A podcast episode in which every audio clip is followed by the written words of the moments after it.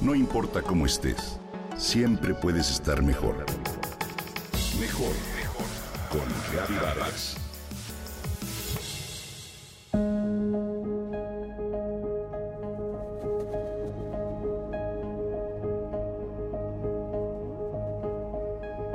¿Quién de nosotros puede decir que nunca ha cometido un error o se ha arrepentido de una decisión? ¿Se te fue la oportunidad sin reconocerla? ¿Te casaste con la persona equivocada? ¿No le dijiste a tu mamá, hermano, amigo cuánto la querías antes de morir?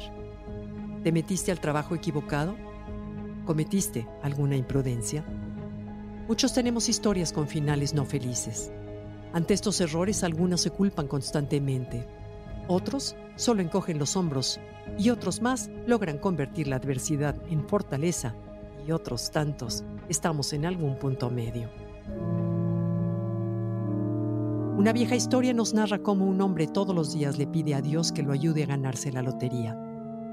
Pasan años y nunca gana ni un centavo. Frustrado se arrodilla, levanta los brazos al cielo y grita, Dios mío, ¿por qué me has abandonado? ¿Por qué no he ganado aunque sea un pequeño premio en la lotería? De repente aparece una gran luz y una voz. Juan, Juan, te escucho.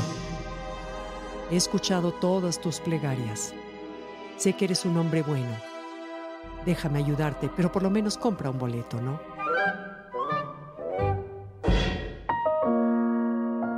Nos es fácil quitarnos de la mente un error y más difícil aún es dejar de imaginar cómo pudimos evitarlo y cómo serían las cosas si solo, si solo. Es como tratar de caminar volteando hacia atrás. La frase por lo general comienza con si solo, si pudiera otra vez vivir mi vida o la semana pasada o ayer, si solo hubiera sabido lo que ahora sé, si hubiera hecho lo que debía, si lo hubiera dicho tal o cual cosa. Y frecuentemente la frase termina con, pero ya es muy tarde. Quejarnos se ha convertido en una epidemia. ¿Has notado cómo cuando nos quejamos del clima, de la seguridad, de nuestro cuerpo, de la gripa que tenemos, de que el dinero ya no alcanza, lo único que logramos es sentirnos peor y si al menos sirviera para solucionar algo, pero todo lo contrario significa enfocar nuestra atención y energía en las cosas que no queremos y no en las que sí queremos. Es así que solemos quejarnos por la misma razón por la que hacemos cualquier cosa. Recibimos un beneficio a cambio. Creemos conseguir atención, justificación, alguien que nos apruebe o la simpatía del otro. Pero, ¿a qué costo? Los doctores estiman que dos terceras partes de las enfermedades se generan en la mente. O bien con la punta de los dedos nos sostenemos de un sueño, una creencia, una fantasía, y lo que obtenemos es un espejismo de la felicidad, por lo que con frecuencia recurrimos a la fantasía. Las fantasías, la frase como sí solo, al igual que la queja, también son una forma de escape. Es vivir en la irrealidad. Ellas pueden hacernos mucho daño cuando nos atormentamos al imaginar cómo pudieron ser las cosas. Lo que pasó, pasó si una oportunidad se fue, pues se fue. Y lamentarnos no va a hacer que regrese. Con frecuencia no nos damos cuenta de cuánto nos quejamos. Aquí comenzamos todo. Lo único que necesitamos es querer hacerlo. Lo chistoso es que nadie se considera una persona negativa. Pensar en hubiera, debí, pude, solo es tóxico para la mente y nos paraliza, nos vence. En cambio, pensar ¿Qué puedo hacer ahora? ¿Cómo lo puedo hacer bien? ¿Qué nuevas oportunidades pueden surgir?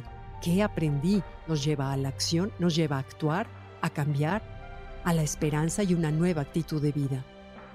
En palabras de Churchill, el éxito se logra al ir de caída en caída sin perder el entusiasmo. Es dejar atrás el pasado y dar el primer paso.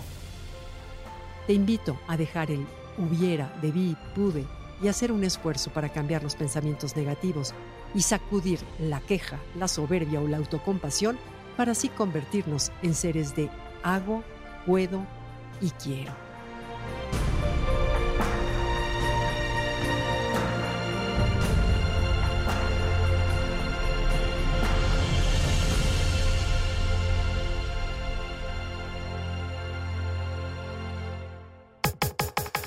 Comenta y comparte a través de Twitter. No importa cómo estés, siempre puedes estar mejor. Mejor, mejor, mejor. Con Gaby Vargas.